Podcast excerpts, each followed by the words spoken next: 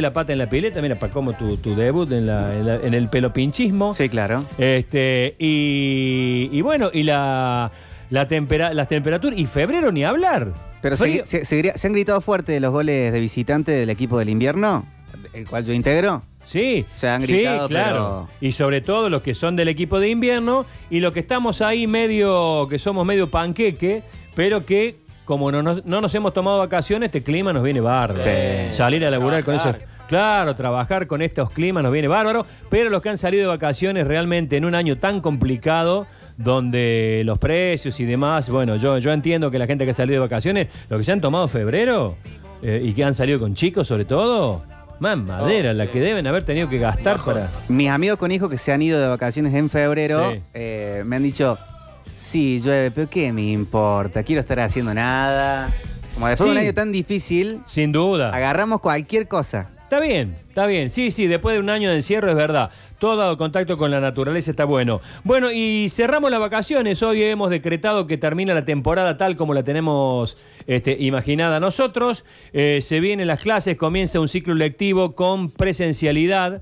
Eh, cosa que no se vivió durante todo el año pasado. Los chicos vuelven a la escuela. ¿Con qué expectativa? ¿Con qué ganas? ¿Con qué cuidados? Eh, y cuando suceden estos interrogantes, hay pocos referentes a los cuales nosotros acudamos con tanta confianza como el doctor Enrique Orchansky, que ya está en línea con nosotros. ¿Qué tal, doctor Orchansky? ¿Cómo va? Hola Sergio, buen día.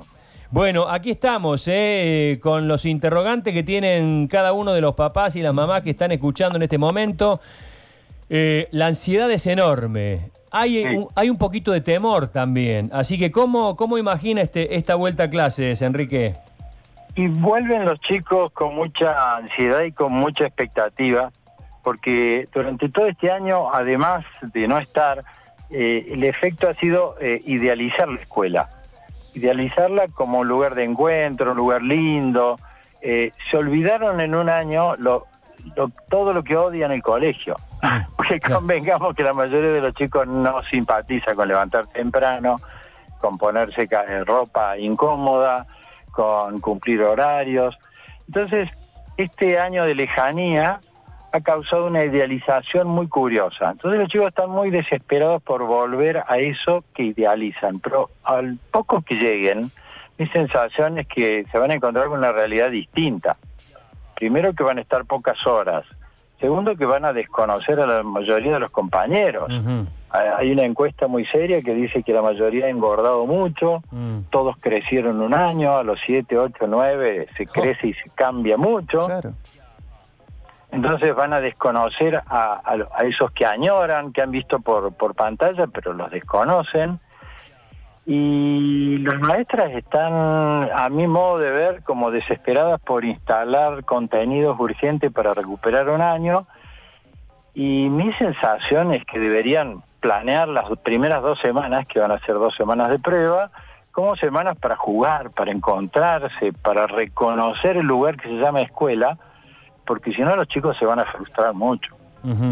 Eh, el, comienzo lo, debemos imaginar desde el primer día pasando derecho a los contenidos curriculares o habrá que tomarse un tiempo para eh, restablecer los vínculos y sobre todo para hablar de lo que pasó, que me parece, creo que es fundamental. O- es fundamental, no, no, los chicos no son enchufes que se desconectaron eh, en marzo del año pasado y se vuelven a conectar y ahí y aparece la luz. No, no, no pueden llegar y tener matemáticas el primer día, geografía, historia.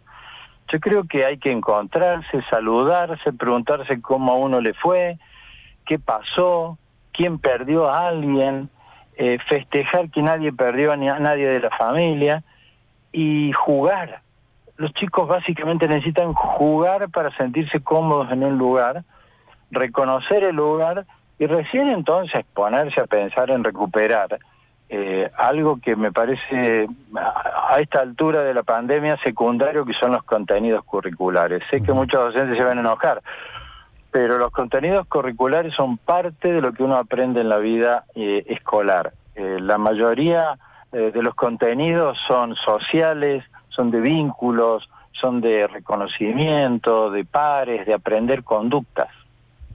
Eh, ¿Cómo debería ser, eh, a su juicio, doctor, un regreso ideal a las aulas. Yo sé que estoy pidiendo milagros, pero eh, eh, debería ser eh, con la ansiedad del regreso, con el, con el estudio como meta, con la presencialidad, con, qué tipo de cuidados, con, qué tipo de recaudos, ventilación, en fin. es- es- a- a- estamos llenos de, de condicionamientos.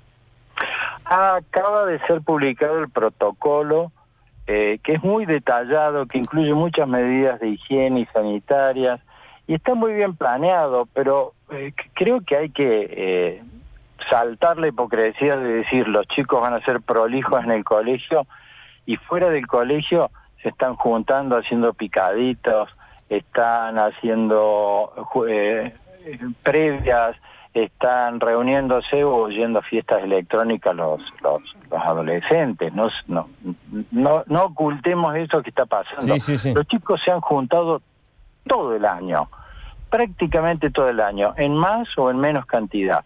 Y de pronto en el colegio se van a emburbujar. Creo, eh, a mi modo de ver, eh, que va a haber que observar muy detenidamente las primeras dos semanas para ver si no hay más casos y de acuerdo a eso decidir cómo se sigue. Eh, y acá hay que dividir en niveles. Los chicos que... Hay, hay un grupo muy especial, un subgrupo muy especial, que son los chicos que nunca han estado en- adentro de un aula. Claro. Son los de cuatro años, los de primer grado y los de primer año. Chicos que han entrado en ese nivel, en cada uno de los niveles, y nunca han tenido vivencias áulicas. Entonces esos chicos hay que tratarlos con una delicadeza especial, explicarles lo que es un aula, explicarles lo que es una hora de clase, explicarles lo que es un banco, a ver, tener cierta piedad y, y no pasar directamente a contenidos, porque ellos no saben qué hacer. Y lo más probable es que la primera reacción sea huir de ese lugar hostil. Entonces, eh, creo que hay que hay que manejar un poquito más lo social que lo académico, bueno. eh, como para tener éxito en las primeras dos semanas y poder planear las siguientes. Doctor Orchanqui, ¿cómo ve el tema de los maestros, lo- el, el cuerpo docente en su riesgo de contagio, en su eh, nivel de testeo en general, con respecto a la vuelta a clases presencial? Los veo protegidos en el sentido de que está confirmado que los chicos no contagian a los mayores.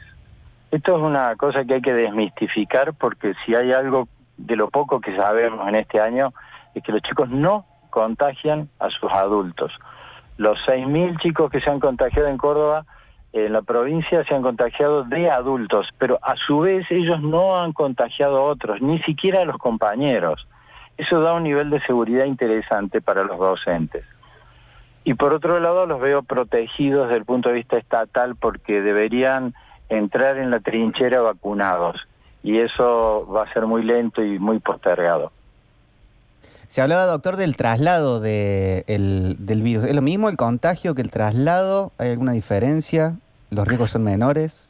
El traslado lo hacen los chicos porque, insisto, dentro de lo poco que se sabe, el virus debe tener receptores en la nariz y en la boca, lugares cómodos donde desarrollarse, replicar, por lo tanto contagiar. Los chicos pueden tener virus en la nariz y en la boca, pero no tienen receptores. ¿Qué quiere decir? Que no son lugares aptos para el desarrollo del virus. Por lo tanto, no contagian.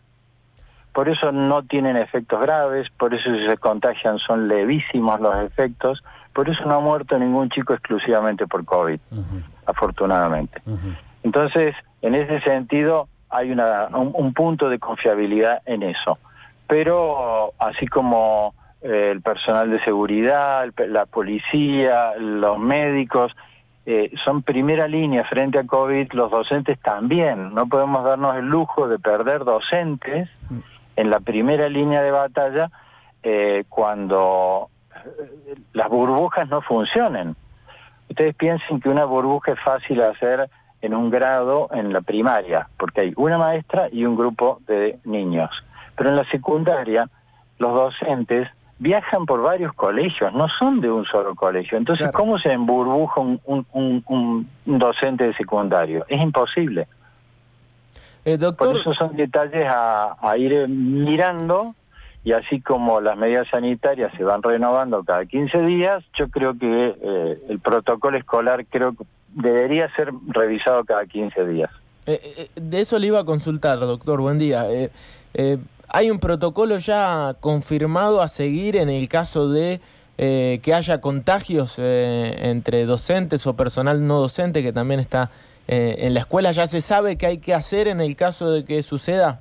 Sí, sí, el protocolo que ya circula es muy explícito, es muy claro, está bien pensado eh, considera eh, marchas y retrocesos, y eso también hay que explicárselos el primer día a los chicos, porque si hay algo que necesitan los chicos es cierta eh, estabilidad, y este protocolo no es estable.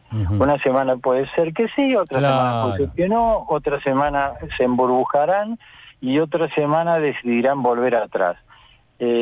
no comienzan las clases para todo el año, comienzan las clases y veremos.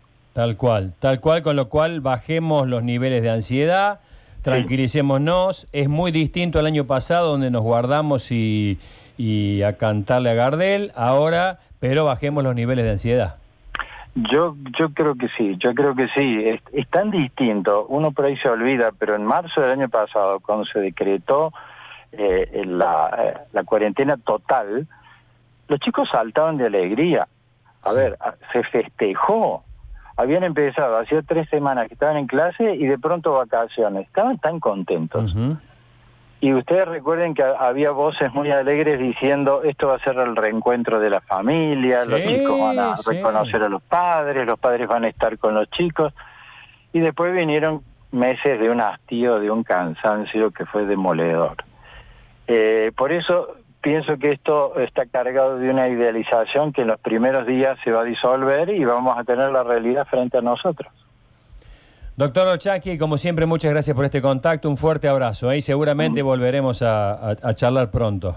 Un abrazo para cada uno. Hasta luego. Ahí está el doctor Enrique Orchaki sobre